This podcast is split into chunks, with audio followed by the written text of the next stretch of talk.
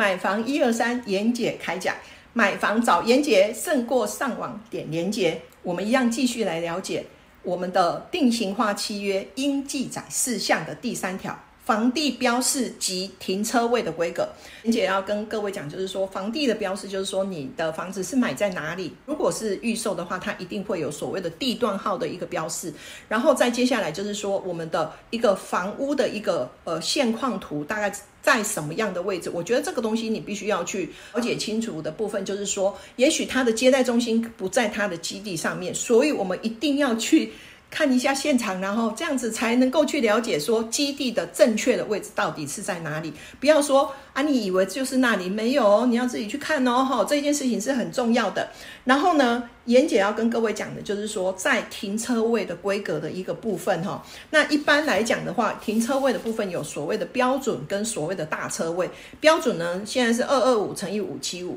那大的车位是二五零乘以五七五，这个是我们所谓的呃建筑法规目前所规定的一个车位的一个尺寸的部分。你们在买房子的时候，车位你不要认为说啊修得呵啊啊，你要想到说你以后哈会不会换大的车子呢？那如果你有换大的车子的时候，你就必须要考虑，那我是不是一开始就要买二五零的一个尺寸，而不是二二五的一个标准的尺寸？因为如果你的能力够。如果真的吼那个五万十万对你来讲是可以负担的，那我们就一开始就要设定买比较大一点的车位，这样子对日后你想要换车是不是也比较没有问题？所以在车位的一个选择，事实上也是非常的重要。然后再接下来，严姐要再跟各位讲，就是你在挑车位的时候，你尽量不要挑墙壁旁边呐，哈，你会认为说，哦，我没有旁边的那个触壁很好，没有哦，因为你要了解说，以后那个副驾要下来，或者是你自己驾驶要下来，很难呢，哈。那还有一个东西就是，哈，你不要挑在那一种，就是那个转弯转弯处，哦，你每天都会提心吊胆啊，会有一天呢，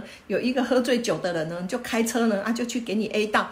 后，我觉得很多的担心是在于你一开始在买房子的时候，在整个车位的一个选择的部分，你就是要去多一分的一个了解。如果还有不懂，那请各位加严姐的 line，Cindy 小老鼠 Cindy 一二三，那不懂的部分就留言提问哦。